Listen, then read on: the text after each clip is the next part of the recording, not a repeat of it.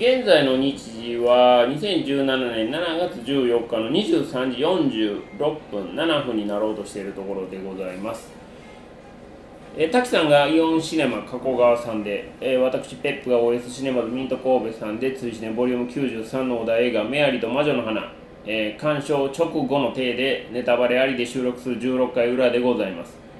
ここからはネタバレありで進めてまいりますのでネタバレが気になる方は鑑賞後にお聞きいただければと思います。はい。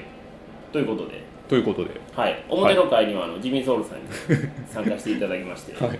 あの鑑賞後のこの回なんでね鑑賞まだされてないということなんで、はい。はい、お休みしていただいてそうですすね。はい、目の前にはいらっしゃいますが、はい、仏に。仏になられております。でえっ、とまあ我々も一応見たということで、はい。はい、見てきました。お客さんの入りどんな感じでしたか？えー、10人おれへんかったか夜の会？なはああ僕はね、は午前中の会やったんですけど、はい。それでも20い結構入ってますね。い。やでも神戸で一番お客さん入るシネコンなんでだ。まあそれを考えるとどうかなっていう感じはありますけどねやっぱりジブリ作品ではい。一番、まあ、ヒットというかー、はいはい。まあまあ風立ちぬ最近で言えば風立ちぬがそうだと思うんですが、まあやっぱえげつないヒットするじゃないですか、はいはいはいはい。お客さんもめっちゃ入るしあそれから思ったら。そっから考えたらやっぱりだいぶ少ないなと。いう印象はまあはい。否めないかなっていう感じですよね、はい。でえー、とまあ見たんで、まあ、感想をということなんですけどはい。今回は滝さんからですか？僕からですかね。ですよね、はい。多分ね。はい。じゃあお願いし早ま速しょうか。行きましょうか。はいもう早速行きましょうか、はい。まあもし何かあれば。あいやいや大丈夫ですか？はい行きます、じゃあ行きましょもう内容の話をいくと、ううん。もう序盤はねはい。この話どこに向かうんやろな。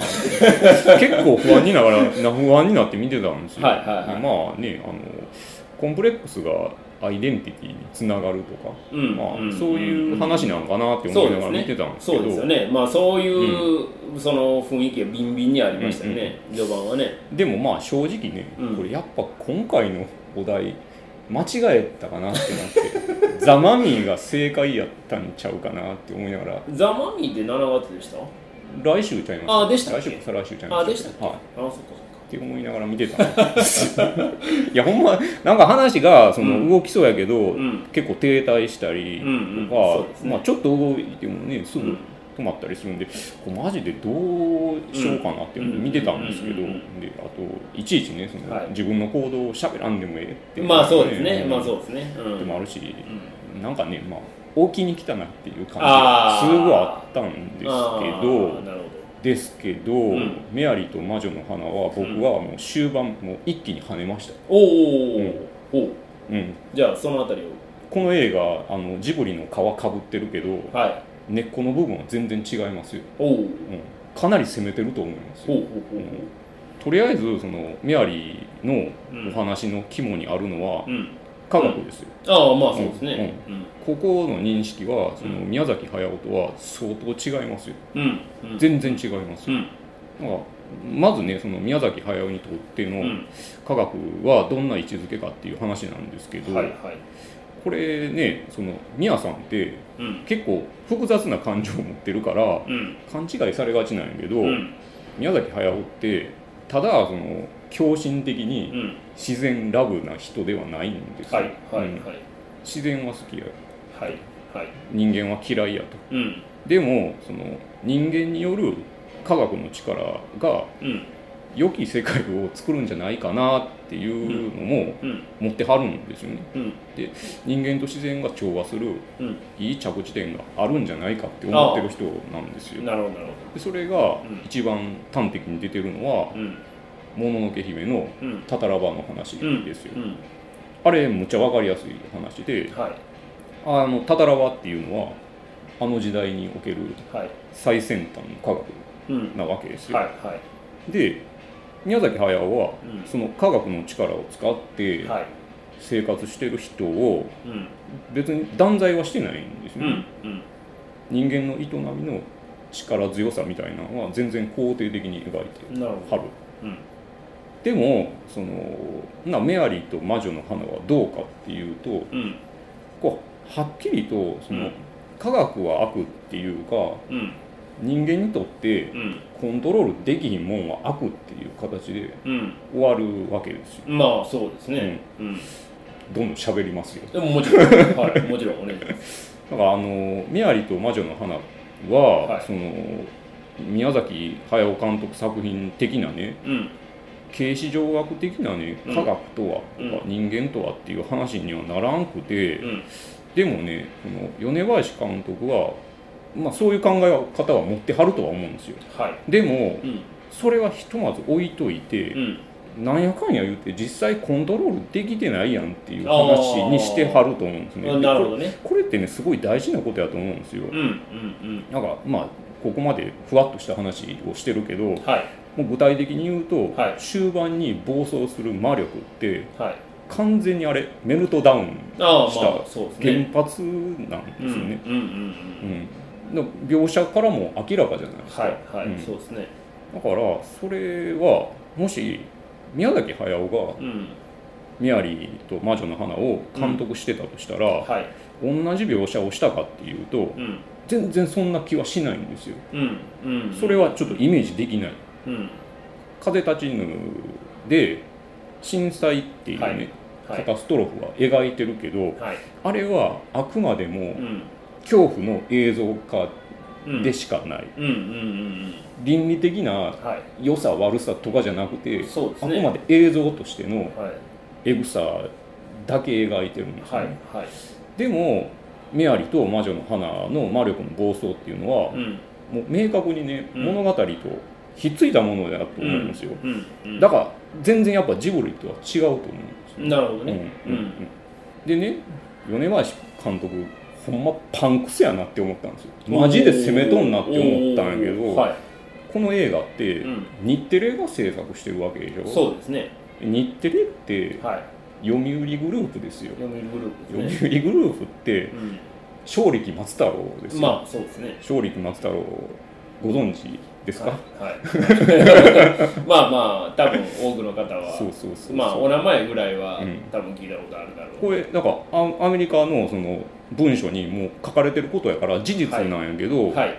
陰謀論とかで何でもなくて、はい。事実として、戦後その CIA の手先として日本の原発政策ロビー活動をしてきた人なんですよ、その人が作った会社でですよこれを描い。てるってい。うことはかなり攻めとんちゃうかなって思うんですよね。うんうん、でさらにまあええなって思ったのははい。暴走する魔力に対してうん。メアリは魔法っていうねうん。飛び級みたいなのは使わんと、うん。あくまでもうん。意志の力でうん。対抗しようとするんですよね、うんそれもすごいいいなって思ったんですよなるほどね。うん。まあ一旦とりあえずこんなおおそうですか。ははいい、どうですか？はいまあ僕はその作品を見てうん。まあ僕のまずあのジブリとのその立ち位置というかあれを言いますと、まあ、僕が高校生の時かなはに「ナウシカ」が多分劇場ああに公開された。はいでまあその前から連載はねスタートはしてたみたいな感じで、まあ、ジブリ世代といえばジブリ世代ではあるんですが、ああはいはい。まあ、そこまで僕はそんなにはい。そのジブリフリークというか、はいはいはい。そういう感じでもないんです、はいはい。だから割と過去のジブリ作品がどうだからどううん。とかっていうような感じじゃなくてはいはい。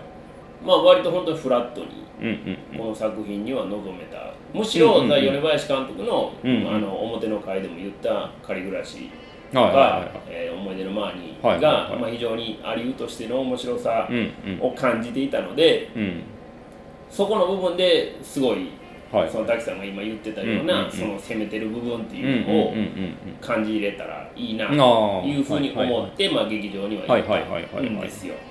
でその滝さんがおっしゃってるような、うん。そのまあ、メタファー的な部分であったりとか、うんうんうんうん。その会社の背景とかっていうことを考えて話を聞くと、なるほどなるほどというような話はもちろんあるんですがただこのお話ねうんまあ、メタファーというのは、あくまでもその物語のうん。本筋がうん。しっかりと描かれていて、なおかつ、プラスアルファという部分でうんメタファーの部分があるから効いてくるというふうに僕は思うんうんですよ。そうやって考えるとやっぱりこの「メアリと魔女の花」の話をトータルで見ると、まあ、先ほど滝さんも研究されてましたけど、うんまあ、頭の部分で停滞したりとかうん。その脚本でしょうかねの部分で、うんまあ、ちょっと何でもかんでも言葉にしすぎなんちゃうかとかっていうようなところもありですね。まあ一つの作品としてトータルで表の筋だけをこう並べてみたら、うんまああまりこう、うん面白くは僕は感じなかったですね。うん。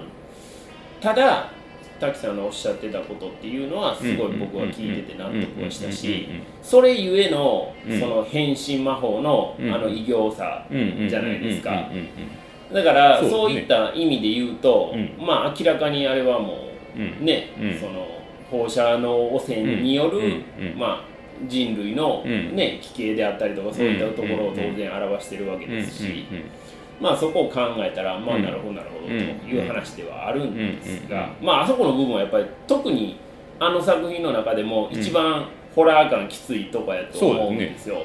こう見せていいんかなこんなものをみたいな。でも正直な話でもあそこももっともっとドラッキーなものとかにはできたと思うんできたでしょうね。ただ、うん。あれをあもうあれ以上エクストリームな感じに出したら、多分 OK でで ちゃうかな。だからおそらくそこをそこにしてるっていうことはターゲットをどこに置いてるかっていう話になると思うんですよ。そうですよね。だから僕はそこも分かんないですよ。でも監督はその、メアリーとね同年代のはい少年少女のために作ってるんじゃないかなっていうのがあって。あ僕もそう思います、はい。だからもしねその初めてそうい。う世代の子がはい。がっつりと向き合うアニメがこれやったらはい。どう感じるんかなっていうのも思うんですよ。すよね。もしかしたら、うん。その年代の人たちにとっては、うん。まあ、もちろんね何かっぽさみたいなバイアスもないやろうし、まあもちろんそうですね。ではい。いやすごいなんか分からん奇妙なもんを見たとかって思うかもしれへんし、だから塩梅としては別に悪くはないんかなって思うんですよ。でその少年少女対大人みたいな構図もうん。この映画の中にはあるわけで、ありますね。うん、だから過去をねうん。過去こういう経緯があったからうん。絶対こうじゃないっていううん。行動がはい。魔力の暴走を生んでるわけじゃないですか。ああまあそうですね。でそれに対してうん。少年少女の視点でねうんいやでもそのいいいことはいいし悪いことは悪いしみたいな、はい。ふわっとした倫理観みたいなんではい。対抗するみたいなのはうん。全然ありかなって思ったりはしますけどね。そうですね。だからその僕的には、うん。要はえーっとこれもあの裏の回なんで完全ネタバレになるのでネタバレしますけども、うん。えーっとメアリのうん。おばあさんあはいはいはい。が要は、うんうん。えーっと過去に魔法のうん大学にいてうんでそこで夜間飛行を、うんうんうん。えーの種を持ち帰った魔女であったという話うん。なんですよね。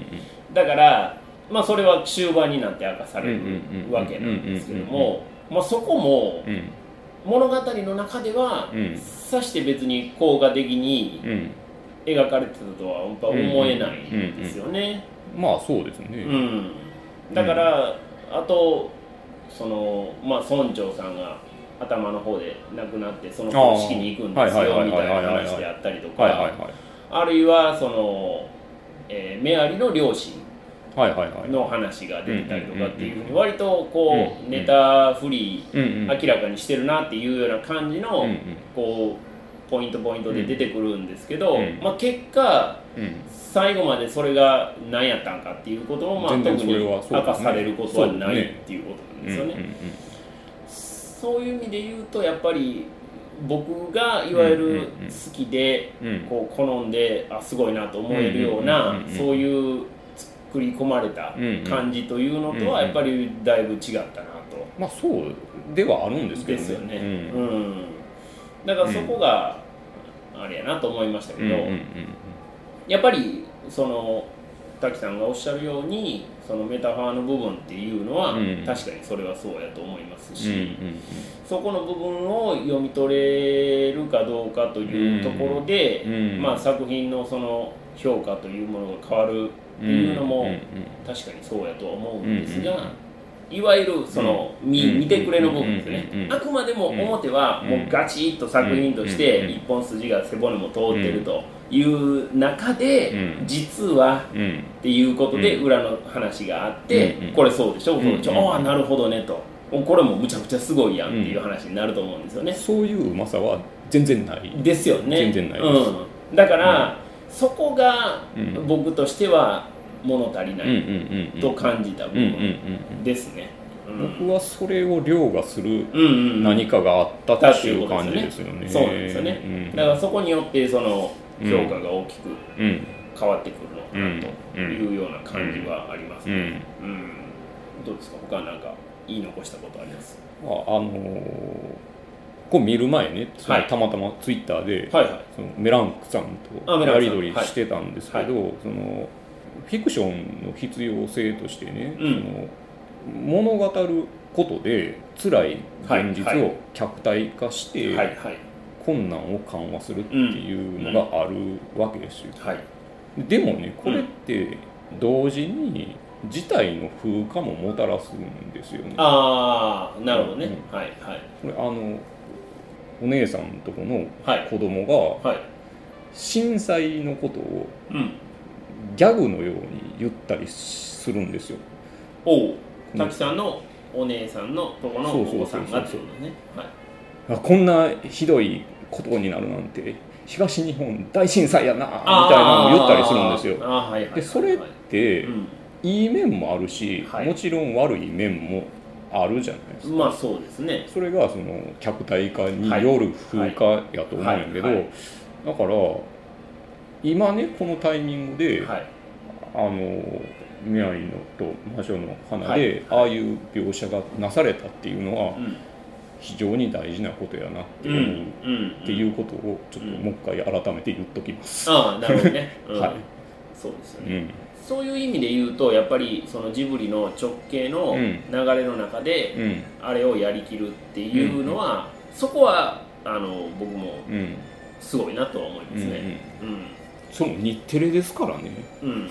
まあバックアップはもう完全にジブリの体制の、まあそうですね。ねまあ、まあ引き継ぎみたいなところやし、むしろ、うん。まあ、バックアップする人たちもうん。ジブリがないと困るわけですから、まあそうまあ、このみこしは当然担いだいっていうことなんですよね。うんだからそこの部分がすごく感じられてまあまあ、うん。そこをうまく利用してうん。作ったっていうところもあるんではあるんでしょうけれども、っうんていうところですかね。そうですね、うん。そこをどう見るかやとそうで思いますすね。ね。うん。で、えっと、いただいたツイートをですね、ここでではご紹介したいと思うんですが、はい。ロッペイさん、はい。えーメアリと魔女の花鑑賞、ムービックス秋島、スタジオポノックの長編アニメ大作、監督は米林弘正、米林監督のアニメーターとしての集大成を出してきた感じ。これは監督としての集大成という意味ではなく、なんとかジブリというワードを使わずに感想を書こうかと思ったけれど、それは無理だった。うん。アバンタイトルだけでいくつの作品を思い出しただろう、うんしかしこういうデザイン演出で作品を作ろうとしたのはそれなりの覚悟があったのだろうと思う。うん。自分は全体的に退屈な印象を持ってしまったのですが、うん。それは想像を超える演出や展開がなかったからだと思う。うん。でもこの作品を見る子どもたちはそんなことなく、うんえー楽しめるんだと思う、本作で主人公メアリは夜間飛行という名の花の力を借りるそれはスタジオポノクがジブリ作品の力を借りている印象と重なる。うん。うんそれを考えるとメアリの最後のセリフは次回作への決意表明なのかもと。うん。魔法を使えるのはこれが最後だからって言いますよね。うん。多分そのことやと思うんですけどいいセリフじゃないですか。いいですね。ねこのロンペさんの話を聞けばうん。非常にうん。確かにそうかも。感じしますよね、うん。それから、えー、とスタイレリブートさん。うん。うんえースタッフは批判されるのは覚悟の上でジブリの遺産イメージを前面に押し出した。うん。残念ながらす全てがデジャブのようで面白みがない。うん。公開初日午後の回新宿ピカデリーは満席ではなく観客の反応はゼロ、うんスタジオポナクと米林監督が新機軸で勝負するよう願うと。うん。いうふうにいただいてまあイメージはねジブリですよね。イメージはもう完全に。それはもうそうですね。ですね、うん、だから僕思うんですよね。ジブリ作品って、うん。まあ、国民的アニメーションで、うん。ものすごいお客さんが入るわけじゃないですか、うん。うん。でもジブリという名前でうん。入ってるのかどうかというところが、まあ、非常に今回の中でうん。よくわからなくなったなと思うんですあよね。あそうですね。うん。謎やな。ジブリっていう名前は去年公開された、まあ、国内のアニメーションじゃないですけど「レッドタートン」という作品がねうんあれ一応スタジオジブリの作品なんですよ。で非常に素晴らしい作品やったんですけどうん。まあお客さんはまあうん。はっきり言ってジブリ作品としてはもう惨憺たるありさまやったと思うんですねで今回はうん。ジブリの作品ではないですけども、うんまあ、完全に直系でそうですね。イメージも全て受け継いだ状態で、ジブリの中の人たちがやってることなのに、うんうんまあはっきり言ってジブリの今までの作品と比べても、うん。まあ、観客動員の部分では見劣りはうんうんかなりしてると思うんですそうよね。でしょうね。そうすると、えージブリという名前を使ってもダメ、うん。えービジュアルを使ってもダメ、うん。ということは宮崎駿か高畑勲じゃないとダメなのかっていう話になってくるんですよね。はいはいはいまあ非常になんか、うん。その辺がうん捉えどころがないなうんというふうに僕ははいうん。お客さんとして思いますね、うん。はい、それからわわわさん、えースタジオ立ち上げとかの成り行きとかは全然詳しくないけど、うん。せっかくアリエッティみたいな世界観を作り出せる人がジブリやめて作った作品でめちゃめちゃジブリに寄せてどうすんのって思ったと。うん。うん。まあ置きに来た。っていうことですよね。ただその置きに来たところが滝さんが言うそのね明らかにその確信犯としての教示があっての置きに来たであれば、まあこれはちょっと評価はその部分は変わってくるんじゃないかなっていう僕はそう見てますよ。ですよね、ううん。んまあその話を聞けば、うん。多分多くの方は、あなるほどと、うん。多分思われるんじゃないかなと思いますけどね、それから少年 Z さん、えっと、メアリと魔女の花。まあ普通でした、うん。序盤に15分ぐらい睡眠学習した。来ますよね。序盤は来ますよね。うん。魔法の花が何を暗示していたのか、えー明確な答えが出ない、うん。かといって今は2回目を見る気にはならない。とうん。いうふうにいただいておりまして、まあこれはあの今日のねうん。ご飯滝さんの話を聞いてひょっとしたらうん。見る気になったかもわからないので、うん。うん。はい、それからララルーさん、えーはい。メアリと魔女の花。えーセカオワの久しぶりの日本語歌詞の歌。意外といい歌ですね、うん。あそれからカラーの庵野秀明さん参加してるんだ、うん。えー2017年下半期ベスト10とワースト3そろそろ申告してもいいでしょうか。まだワースト1しか決まってませんが。お。ある意味、えー、追試ね「ハッシュタグ #TWCN」の皆さんの感想が楽しみですと。いうふうにいただいてまして。まあワーストなるほどな。現時点でということですかね。セカオワの歌かどうかっていうのがちょっと微妙だと思いませんか？小林武史ああそうなんクレジットされてませんでした、はい。だからあの僕セカはあんまり詳しくないんですよ、あの僕も。なんですけど「その進撃の巨人」のエンディングで聞いたような、うん。ああいうのがまあうん。本当なんやったら、今回のはうん。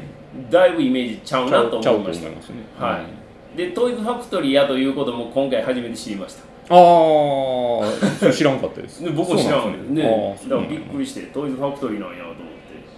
それから、えー、とキングアートケイスケさん。はい。えー映画「メアリーと魔女の花」完了。ピンク・レディーが好きな俺におとんがドヤ顔で買ってきたピンク・レディーベストのカセットテープ。歌っているのはピンク・レディーではなく見知らぬ歌のうまい女性2人組で。あるあの時の切ない気持ちを思い出す映画だった。大人の事情もわかるけどさてんてん。とあいうふうにいただいて。ますーいやいやいやでもそんなことないと思いますうよ、ん。まあねその、要は見た目とうん中身とっていうようなところの話。声はかなりデスボイスやったと思いますよ。そうですよね、うん。ただねまあ多分あの物語がもうちょっといやまあまあそうね。乗れてたらそれはあるでしょ多分その辺の感想ってだいぶ変わってきたんちゃうかなとは思うんですよね、大きすぎた。ですよね、だからし、えーそれから志麻さん。なんと珍しくというか初めて参戦します。イギリス風の景色をはじめとした絵はまあ綺麗。でも話には今一つ乗り切れなかったうです、ん。主要な登場人物が不幸に見舞われる理由のほとんどが自暴あ自業自得っていうのが一番乗れない理由かも、うん僕としては、えー敵の陰謀とか逃れられない運命とか、うんうん妥協できないこだわりといった話の方が乗れるんだろうなということに気づかせていただきましたと、だからやっぱねその人はですねうん、過ちは犯すんですよ。そうですね。でも大事なのはその後ですよ、うんうんうん。明らかにそのむちゃくちゃやのに固執していることが地盤の悪で、意地張ってね。うん。うん。だから別に最初は過ちを犯すのは別にええんちゃいます、うんうんそうですね。はい。まあそこを要は、まあ、隠蔽隠蔽で隠して隠して、いやいやってうん。開き直ったりしながらするっていうことがいかにうん。危険であうですよ。いかに不快なものかっていうのは我々が多分一番知ってると思うんで、うん。うん。はい、それからマーベリックさん、はい。えー予告編からうすうす分かっていましたがこんなにベタな作りとは、うん。恥も外文もないのかね、うん。もう冒頭からいろんなものがちらついて一切乗れなかったです。うん。何よりメアリがつぶやく説明台詞の多さに辟あ易観客を舐めているのかな？がっかりであります。あうん。まあ相当低い評価。ですよね。いやまあしゃあないっちゃしゃあないんやけどな、ん。まあね、はい。やっぱり。いや全然わかりますよ。ですよね。わかるんですよね、うん。本筋をやっぱりと普通にこう通るとやっぱりね、うんうんうんどうしたってそういう感想にはなるとは思います、うんはい。それから北京パさん。は。えーポスターと予告編以上の驚きが、えー皆無な普通のアニメ。あアリエッティ・マーニーというラインナップの次にまさかこんな世界名作劇場的作品が来るとは。うん。疾走カット、浮遊カット、すべてに新鮮味ゼロ。うん。正直、えー神山健二監督の「昼寝姫」と並ぶがっかり映画でしたと飛行シーンはねでもねあのー宮崎駿ははい。浮遊感をめっちゃ優先するけど、はい。メアリは全然浮遊感よりうん。すごいダイナミズムがあってうん。良かったですけどね、うん。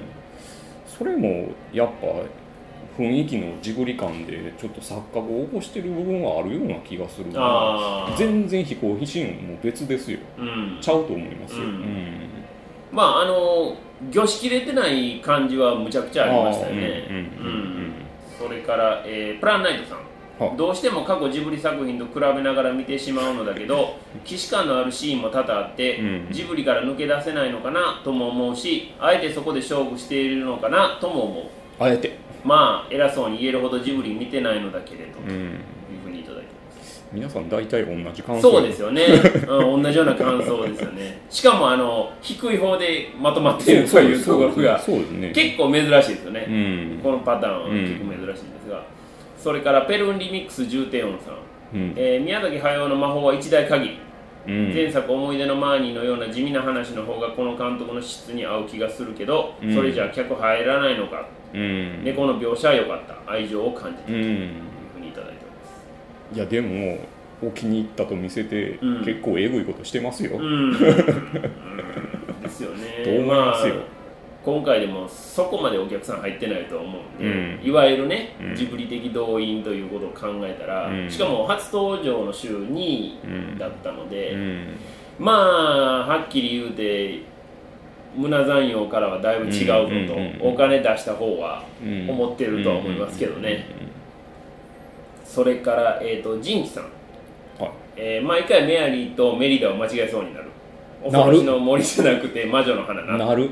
ということで ジンキさんは実はツイートだけじゃなくて、はい。あのご意見ご感想ご要望フォームからもあメールをいただいてますまので、えー、とちょっと読,、ま、読みますね。はい。えーいつも楽しく拝聴していますジンキと申します。いつも感想を送りたいと思って聞いてました。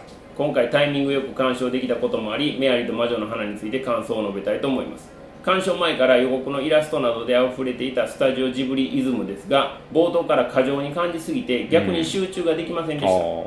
メアリーが自分の部屋で鏡に映った自分のまとまらない赤毛を見ていーっと鏡に向かってしかめっ面をするシーンで、うん。ああジブリのキャラクターやりそうな仕草やなと思ってしまい、うん。そこからはジブリあるあるを探してしまう自分が作品への集中を邪魔してしまいました。そして魔術大学の門をくぐるシーン大学の中は奇妙奇て烈な生き物やシステムで溢れかえっていてワクワクするでしょう。感も正直他の魔法学園ものアニメをいろいろと見てきた僕にとってはあざといというか、うん。逆にシンプルにしてメアリーが授業や学園生活の中で体験していってくれれば僕らも同じリアクションができたのではないかと思いました、他にも怒られるのが嫌だから嘘をついたりとか、うん。みんなで帰ろうと言っておきながら容赦なくほうきくんを置き去りにしたりとか、うんうんうん。メアリのことが最後まで好きになれなかったのは事実ですが、うんうん作品を通して環境音は素晴らしく力を入れているのだなと感じましたし、うん。エンドロールにてお世話になった方々へ向けてお礼の言葉を述べられていたのでそれを言われたらこれ以上あれこれ言うのは野暮だなと思いました。うん。なんだかんだで中盤からは物語の着地点が気になるようになっていたのでうん。楽しめたのではないかと思います、うん。動物さんたち大集合だワイワイというふうにいただいておりました。そうですよ。動物さんたち最高じゃないですか。うん。すごかったですあねと音最高でしたよ。うん。お音はかなり良かっああよかったです、たうんうんあの仁キさんはですね実は、あはい。あの我々のような、はい。あの壁に向かって喋ってるはい。系ポッドキャストではなくですね。仁キとポテコの話せばわかる、というポッドキャスト、い。はい。これは大人気ポッドキャストでございますマジっすか？はい、まあメジャーシーンメジャーシーンですよ。もうメジャーデビューも甚だしそんな方にも聞いすていただいていいませんるということすいません。はい、しかもメールまでいただけるという、ね、すいません。ありがたいありが話とうございます大阪にどうやらお住まいのようなのでまたねどっかでお会いする機会があればぜひと、フックアップしてフください。ックアップ。もうそんなことしか言うてないんでね。もう本当にもう浅ましいポッドキャストで申し訳ございません。それからラロッカさんからいただいております、はい。えーメアリと魔女の花は魔女がパルムを食べるという斬新な映画だった。もっと斬新だったのは尺が15秒だったこと。あネタバレか。セカゴの主題歌は大好きです。かっこファンなのでこれはパルムの CM のことですね。15秒やったらよかったのにって思ってる人がたくさんおるような気がしますね。なんかね多分そう思われてる方が多分多くいらっしゃるんじゃないかなと思いますが。でもセカオワは大好きと。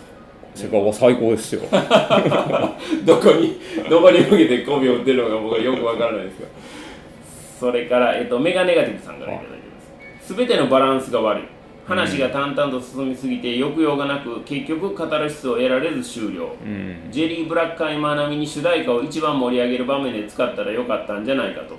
米林監督にはジブリ宮崎駿の呪縛から解放されて次回作に臨んでほしい、うん。エンドロールの最後の方で「えー感謝」高畑勲宮崎駿鈴木敏夫と出た時、うん。米林監督は一生この呪縛から離れられないんじゃないかと不安になったとういうふうんにいただいてますそれはだからそんなことないと思うんですよね。僕ねあのこのエンドロールのはい。感謝のところは、はい。これは、まあ、逆に自分がその立場やと思ってくださいよ、うん。ジブリに入って、でジブリで日本も長編作品を撮らせてもらって、新しいスタジオでも、うんうん。ジブリの地盤を引き継いだ形で、うんうん新しい作品を撮らせてもらって、まあ、それも自分の、まあどれぐらい思い描いてたことができたかどうかっていうのは監督にしか分かりませんけど、まあ、少なくとも大々的にこうやって公開されてうん。上映されたわけじゃないですか、うん。これはやっぱ謝辞は当然述べると思いますよ、だから呪縛というふうなことよりも、うん。やはり、まあ、礼節というふうに僕は感じましたけどうん。ね、うん。潔いというか、まあまあごくごく当たり前の話やなというふうには思いましたけどね、うん。それから、えー、と ITK さん、えー再会の法要は描かず顔なしのような失敗作の崩壊を描くのが監督の作風。村長の葬儀やってこない両親。休みから戻ってこない生徒たちとアリエッティとマーニーと同じく死のイメージが濃厚だった。うん。魔女の宅急便ではなくナウシカ最終章手話の墓所だったと。うん。いうふうにうんうん。まあ死のイメージっていうのはまあ確かにうん。強かったのかもしれないですよね、あんまそれ思わんかったななんかあのはい。最初、まあ、魔法大学に行った時に、そのモブ的にはい。すごい学生がいたじゃないですか、はいたけどはい。結局それもその途中からは、まあ、うん。全くあの面をつけてうん。誰が誰か分からんような状態になっていっうてん。最終的にはもう次の大学のシーンからはもうほぼ誰もいないというような状況だったんですね、うん。だから突然いなくなるうんっていうのは、まあ、意図的に盛り込まれてたんかなというふうに、うん。まあ、この IPK さんのツイートを見ると、うん。僕もなんかそういう気にはなりましたけどね、一応いただいてたツイートは以上でございます。ありがとうございます。ありがとうございます。たくさんいただきましてジブリ作品としてはもっともっとあった方がいいんじゃないかなと思いますがね。まあでもそれでもですね皆さんまあ文句言いながらもちゃんと見ていただいたうんということで、うん。非常にありがたいなとうん思っております。それでは、えー、と次回は追試ねボリューム94になります。お題映画をそれでははい滝さん発表お願いいたします、次回のお題は「ワンダーウーマです。ン」ですワンダーウーマンは8月の25日の金曜日公開の予定でございますので、えーはい。通知でもこの日はい。8月の25日スタート。とはい。いうことで、25、26、27の3日間になるかなと思います、はい。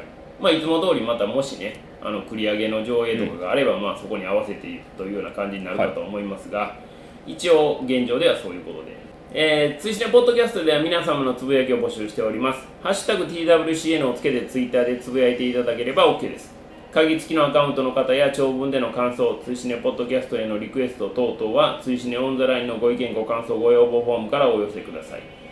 twcn.pw のメニューの一番上からお入りいただけます。お題映画のネタバレなしの感想はもちろん、お題映画以外のネタバレなしの感想も随時募集しております。同じくハッシュタグ TWCN をつけてつぶやいていただくか、ご意見、ご感想、ご要望フォームからお願いいたします。皆様のご参加をお待ちしております。追試ねポッドキャスト16回の裏は、それではこの辺でお開きにしたいと思います。お相手は追試ね主催ペップと滝でした。でした次回、えー、追試ねポッドキャストワンダーウーマン17回表裏もどうぞよろしくお願いいたしおます願いします